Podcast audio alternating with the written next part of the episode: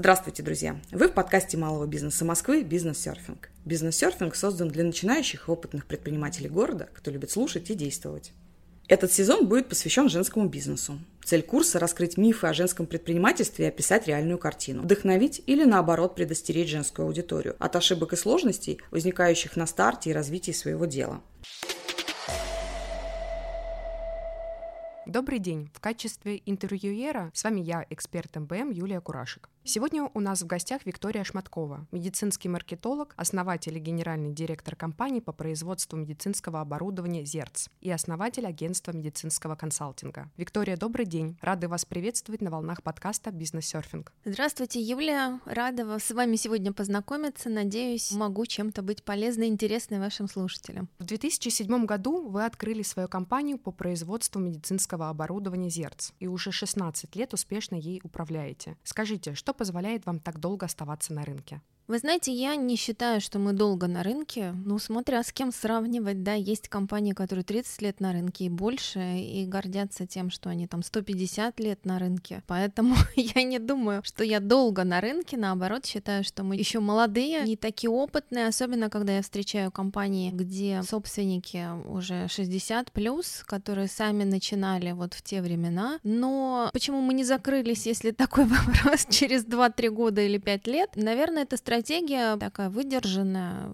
с меньшими рисками. Когда ты молодой, знаете, сначала вот ты думаешь эмоциями. Если раньше я помоложе была, говорила, что нет, мы не берем кредитов, мы на свои деньги, по чуть-чуть, по чуть-чуть не так быстро развиваемся, не так, может быть, глобально, как могли бы за счет инвестиционных вложений, но зато мы никому ничего не должны, то спустя там годы и все наши перипетии, в том числе пандемию там и так далее, я понимаю, что кредиты это не зло, а наоборот иногда помощь большая, но тут, конечно, нужно не эмоциями, не бахвальством каким-то, а считать. То есть насколько ты способен потом расплатиться, насколько твоя компания остается платежеспособной, а что будет если. У меня есть для себя такое некое правило и по жизни, и в бизнесе, я всегда просчитываю, продумываю, а что будет, если будет все плохо. Конечно, я не думаю о том, что все не получится. Но если не получится, то что? Когда ты просчитал пессимистический план, тогда ты понимаешь, что тебе дальше делать. А морально к этому надо быть готовым всегда, что бывает план Б, который может тебя привести не всегда потому, что ты плохо сработал или там твои сотрудники, а иногда вот пандемия пришла. Ну, кто это мог предугадать? Никто.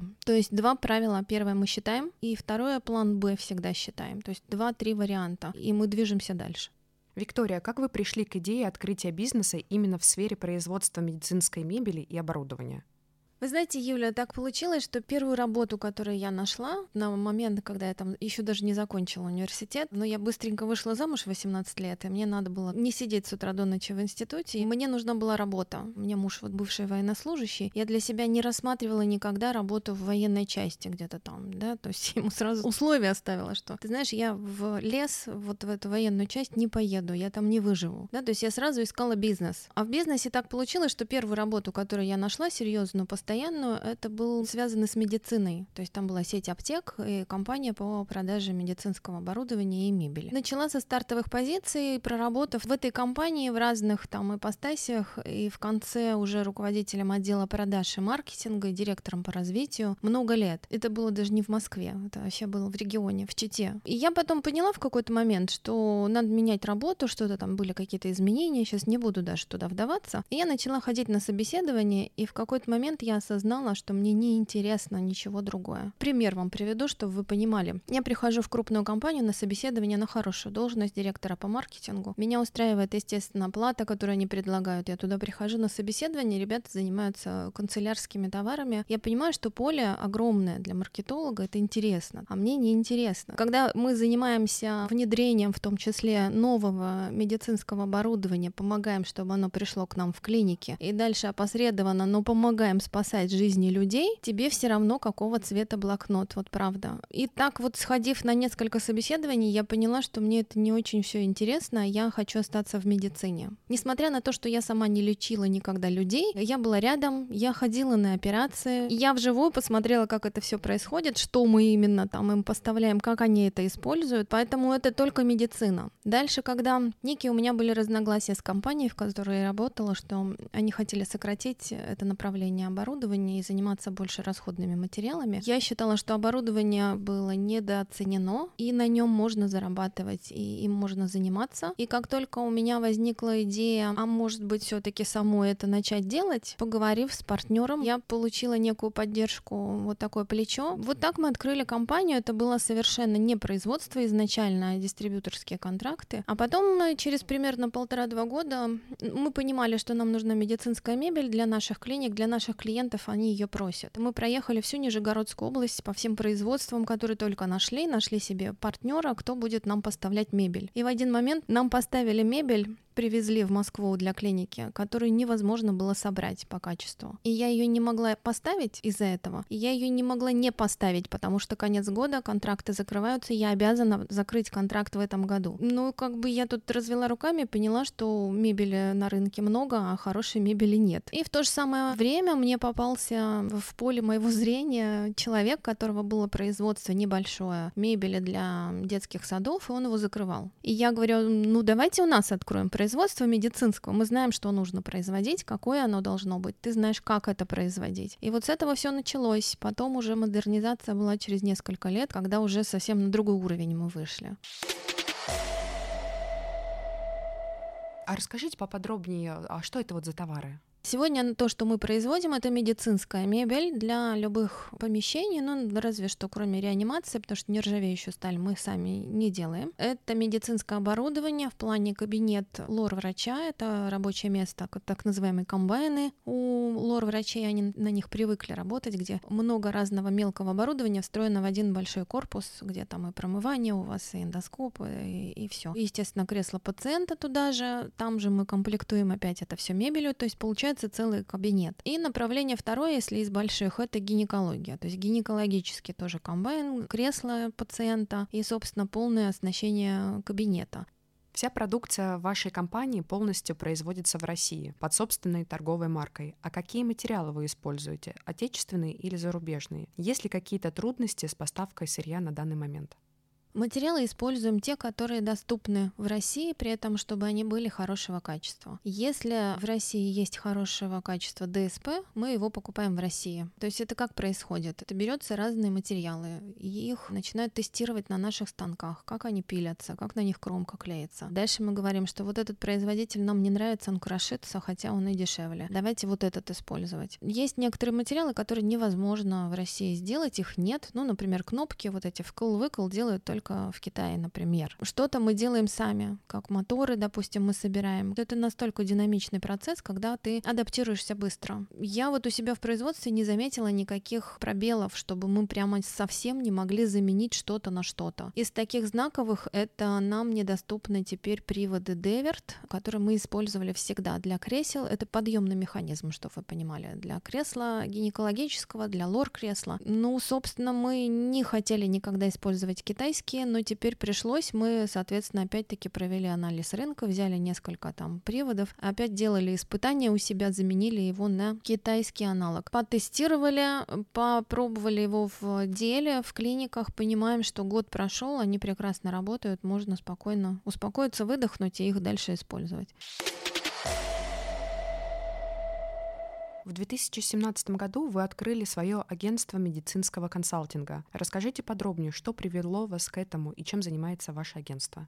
На самом деле это было в 2015 году. В тот момент я осознала, что частная медицина начинает очень быстро развиваться. Мы раньше занимались больше поставками в госучреждения. Сейчас это тоже большой пласт, большой объем у нас через дилеров в том числе. Но раньше частников было очень мало. Где-то примерно в 2015 году я осознала, что их много. Потом вторым моментом я увидела, как они открываются. Я поняла, что люди, которые открывают клиники, не очень хорошо разбираются в бизнесе. Они не понимают, что пациенты к ним вот не придут. Ну, то есть раньше тогда в основном открывали врачи клиники, и он думал, что сейчас я вот открою, повешу вывеску клиника, и они все сами ко мне придут. Но в частной клинике так не происходит. И маркетинг был тогда в клиниках, в медицине, если в продажах еще хоть как-то, да, мы там, и он хорошо работал во многом, то в клиниках и в услугах медицинских он был ноль. То есть они не понимали, куда они идут, зачем они идут, какое название придумать думать. Я поняла, что мне нужно с ними начинать знакомиться немножко раньше. Вот тогда, когда идея у них возникла, что я хочу открыть клинику. Тогда я могу немножко повлиять на их мнение. Что поставлять, как поставлять. Это один вопрос, это моей компании. Но мне еще очень хотелось им помочь и в других, в маркетинговых каких-то вопросах. Ну, то есть сделать так, чтобы они не закрылись. Может быть, показаться, что мне должно быть все равно.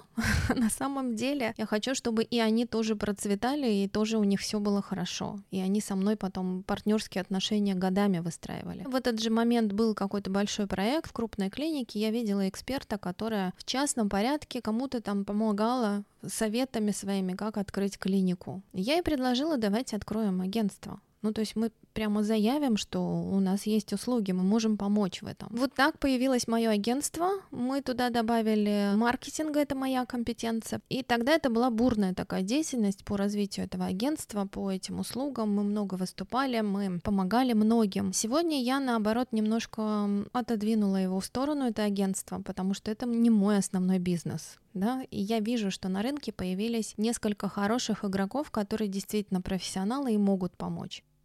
Сложно ли совмещать такие разные направления бизнеса, как производство и консалтинг?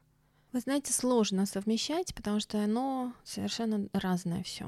И тут нам нужно, как многие предприниматели говорят, хорошие руководители на местах. Ну, если мне приходилось бы проверять каждого станочника на станке, ну, я бы далеко оттуда не уехала из Ходькова, да.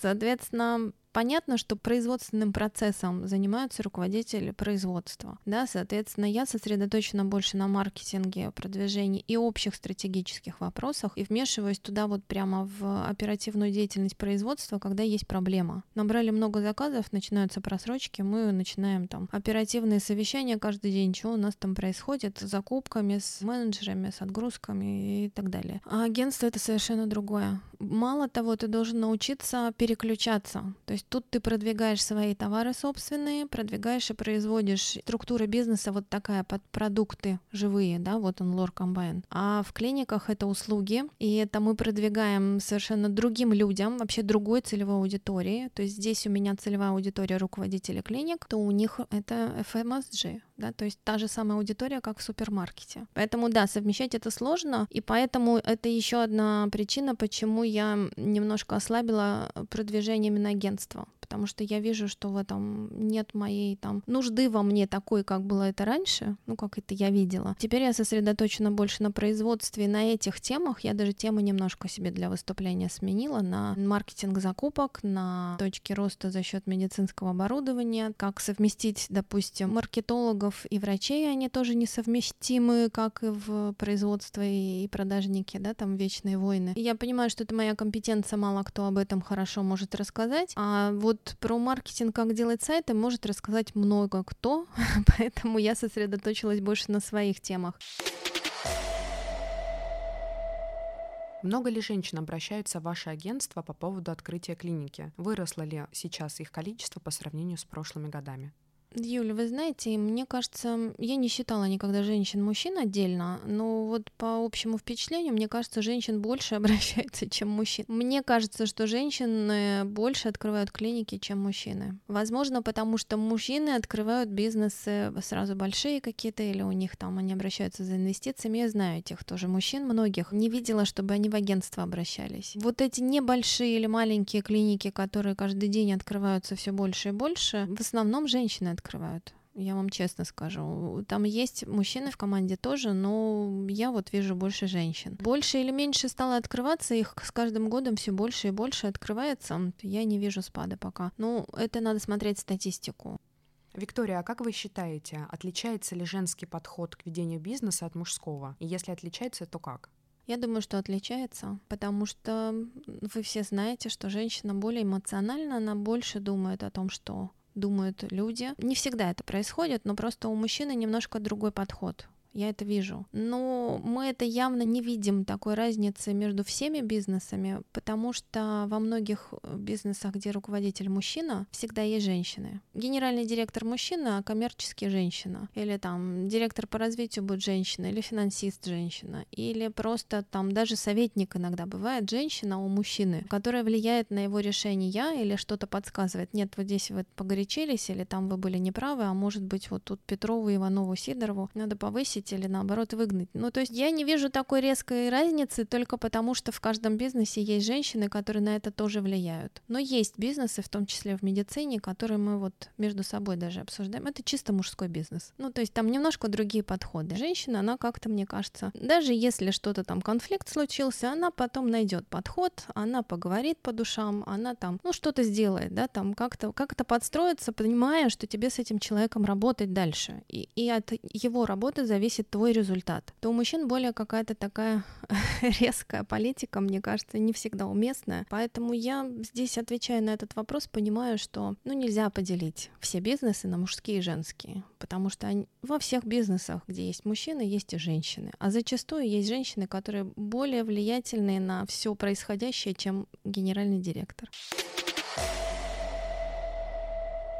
В конце каждого подкаста у нас есть блиц-опрос. Три коротких вопроса, три коротких ответа. Блиц-опрос. Если бы у вас была возможность пойти на ланч с успешным бизнесменом из любой эпохи, кто бы это был и почему?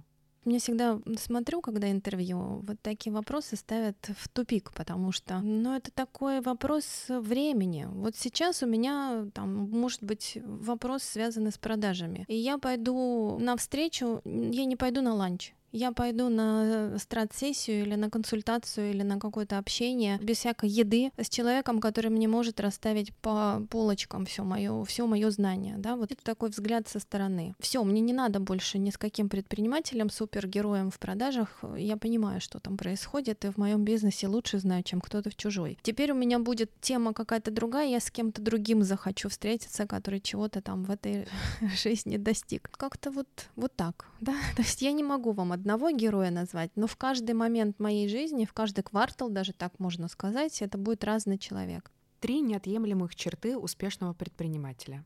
Организованность это первое, потому что вот эти наши замалчивания, оно как-нибудь само пройдет. Я вот иногда, знаете, своим сотрудникам вот этот вопрос задаю, чтобы они быстрее до них доходило, что само не пройдет. То есть ты организовал, ты сам доделал, ты сам к этому вернулся, даже неприятному моменту. И тогда у тебя пойдет все более-менее запланированно или там так, как ты мог сделать. Организованность раз, умение находить и понимать вот этих разных людей разных. Я даже сейчас не говорю про национальность или что-то еще. Мы все разные, даже в одной национальности. У кого какие там интересы и почему именно так, да? И раз, у всех разное там что-то может быть. Мы начинаем даже по рабочим на производстве разбираться, что летом они могут на переработке выйти или не могут. Вот этот не может, потому что у него там дети, у него там дача, или он там дом строит. Вот даже до такого. Поэтому вот это важно. Ну и умение считать, наверное, вот это третье, что я скажу даже не умение, а желание там и такой навык какой-то сразу попытаться считать, потому что считать может экономист или там бухгалтер, кого вы там привлечете, если вы сами не очень хорошо это делаете. Но нужно такой посыл иметь. То есть прежде чем что-то делать, давайте посчитаем. Что в бизнесе недопустимо, а что обязательно? То, что точно недопустимо, мы с вами понимаем, в законах написано. Но есть правила, которые я для себя считаю недопустимыми. Например, вранье. Можно один раз кого-то обмануть где-то там, да, схитрить, не договорить, а потом оно тебе все равно вернется где-то. Либо этот же клиент вернется, либо где-то у кого-то что-то спросят. Смысла врать нет ни клиентам, ни себе, ни сотрудникам. Не обманывать и быть честным. Это первое. И я думаю, что это и принесет прибыль потому что дальше вам начинают доверять. Доверие — это такая монета, которую не заработать за два дня, то есть это годами. Это что недопустимо. А что обязательно? Нет ничего обязательного, мне кажется. Ну вот я вам сейчас скажу, вовлечение в свой бизнес. Там, да, как только ты отвлекся, они там наделали, что хотят. Ну, есть профессиональные управляющие, которые будут делать то, что вы им запланировали, какую стратегию дали, и, наверное, это и без вас сработает. И есть такие бизнесы тоже. А иногда и лучше работают. Или я вам сейчас скажу, что не брать кредитов или брать кредиты. Ну, это тоже зависит от того, что за бизнес, как, какие у вас условия. Наверное, не опускать руки просто нужно обязательно. Все.